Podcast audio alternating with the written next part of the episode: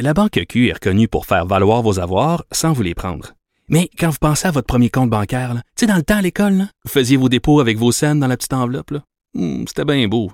Mais avec le temps, ce vieux compte-là vous a coûté des milliers de dollars en frais, puis vous ne faites pas une scène d'intérêt. Avec la Banque Q, vous obtenez des intérêts élevés et aucun frais sur vos services bancaires courants. Autrement dit, ça fait pas mal plus de scènes dans votre enveloppe, ça. Banque Q. Faites valoir vos avoirs. Visitez banqueq.ca pour en savoir plus. Le retour de Mario Dumont, l'analyste politique le plus connu au Québec. Cube Radio. Autrement dit. Et on rejoint tout de suite Emmanuel Latraverse. Bonjour Emmanuel. Bonjour, ça va bien? Oui, grand sondage donc qui nous donne un portrait, euh, bon, un portrait de l'opinion au Québec, mais surtout un portrait un peu de ce qu'on sentait venir, euh, que la montée du bloc, c'est c'est fort et un peu partout dans le Québec, à part, à, part à Montréal. Hein?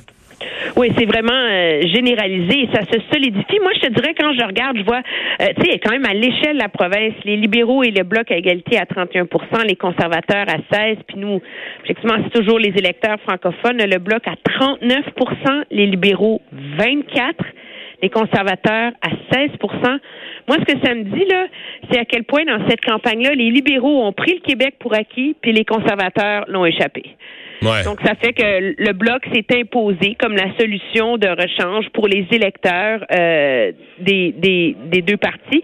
Et c'est une situation bien particulière que M. Blanchette a su exploiter à, merveille. Là. Ouais. Euh, bon, euh, une avance comme ça chez les francophones, là, ça veut dire que le bloc, on, on parle de beaucoup de gains du bloc, mais depuis quelques jours, on parle aussi de vedettes en danger. Oui, ça veut dire que les grands sais, commençons chez les chez les chez les libéraux, là, leur grand espoir de se rendre à 55, 60 sièges au Québec. Non, pense qu'on oublie ça, oui. c'est terminé. Mais, Mais même, même garder, garder leurs 40 sièges actuels, c'est pensable? Moi, je vois pas comment je ne vois pas comment, et de leur aveu même, ça va être difficile. quand on dit que euh, un ministre comme François Philippe Champagne euh, est en, je dirais pas, certains diraient en danger, moi je dirais en difficulté. Moi, je pense qu'il va réussir à survivre, mais ça va être difficile, alors qu'objectivement, il aurait même pas dû avoir à faire campagne pour être élu. on le disait invincible au, début de la campagne. Pense à Marie-Claude Bibeau dans Compton Stanstead, dans, dans, dans, dans les cantons de l'Est, ministre de l'Agriculture ça, c'est même des, des, régions où le bloc avait même pas euh, pensait même pas faire des gains. Là, euh, la ministre Le Boutillier euh, en, en Gaspésie euh, aussi. Donc, c'est des vedettes libérales en danger, des ministres, mais c'est aussi euh, bon les espoirs de gains. Puis il y a des vedettes conservatrices aussi qui, faut-il le rappeler, avaient une, une une armée de candidats vraiment impressionnante et leurs espoirs de gains s'évanouissent. Moi, je dans ma ligne, dans ma tête, les gains potentiels des conservateurs, il y en reste deux qui sont toujours vraiment en vie, là, tu sais. C'est-à-dire euh, reprendre la bourse en, en battant Maxime Bernier? Non, ça, OK, disons trois. Donc, euh, reprendre la bourse en battant Maxime Bernier. Je pense que dans Lac-Saint-Jean, ils ont un très bon candidat. Et les, les seules fois où ils ont perdu Lac-Saint-Jean, c'est parce qu'ils perdaient Alma. Et là, leur candidat vient d'Alma. Donc, le, le pari, c'est que ça va leur permettre de résister. Euh, et finalement, Trois-Rivières, où il n'y a aucun parti qui peut dire ce qui va se passer. Oui, dans une, lutte, une vraie euh, lutte à quatre, là, cet endroit-là. Hein? Non, non, moi, on me dit, prends un 25 cents, lance-le dans les airs, puis ça va être à peu près la qualité de la prédiction que tu vas obtenir, là, tu sais. Alors, ça rend ça très, très intéressant, puis ça, je pense que ça relance une autre course à laquelle on n'a absolument pas fait attention depuis le début de la campagne, qui était dans Sherbrooke, où c'est un comté qu'on donnait aux libéraux essentiellement. Ils ont une candidate vedette, très connue dans son milieu, etc.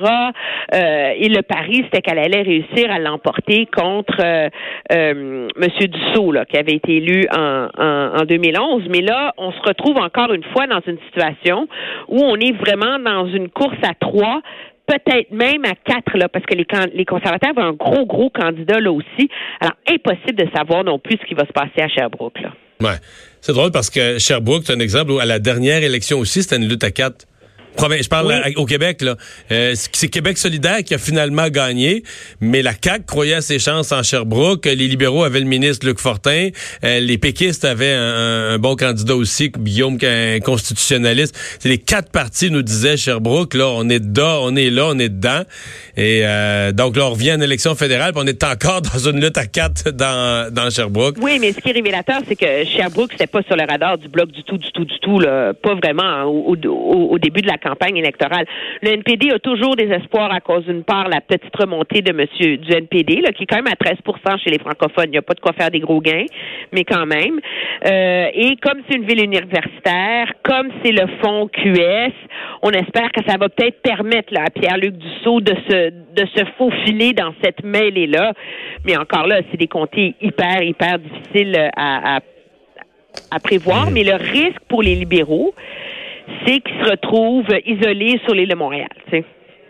Ben en fait, est-ce que euh, oui, est-ce que la crainte des libéraux, c'est pas qu'il leur arrive un peu la même chose qui est arrivé à leurs cousins du Québec, les libéraux du Québec, qui essentiellement ont ben, le, soir des élections, il y avait un comté en région qui était le comté de M. Couillard, de Philippe Couillard lui-même, le, comté de Robertval, et ensuite il a quitté la politique, puis dans une partielle ils l'ont perdu. Donc ils sont, à part que sur la frontière de l'Ontario, là, en Outaouais, à Gatineau, euh, ils sont rayés des autres régions du Québec. Oui, mais c'est, je pense que c'est, c'est leur inquiétude réelle. On s'accroche beaucoup à l'espoir que François-Philippe Champagne survive, là. Mais encore là, je pense qu'il faut quand même se garder une petite gêne dans les prédictions parce que la réalité, c'est tout de même que dans les comtés où ils voulaient faire des gains, moi je pense particulièrement aux comtés néo-démocrates. Les libéraux ont mis des organisations sur le terrain, ils ont du personnel, ils ont fait sortir leur vote par anticipation, etc., etc. Et euh, et la réalité, c'est que l'ampleur du vote pour le Bloc québécois, ça c'est un sondage. Donc, c'est les appuis des gens s'ils votaient aujourd'hui. Mais qui va se déplacer pour voter?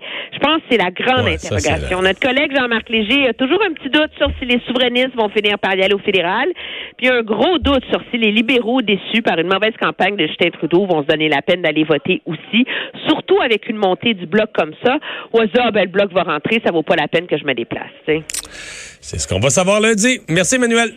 Ça me fait plaisir. Au revoir.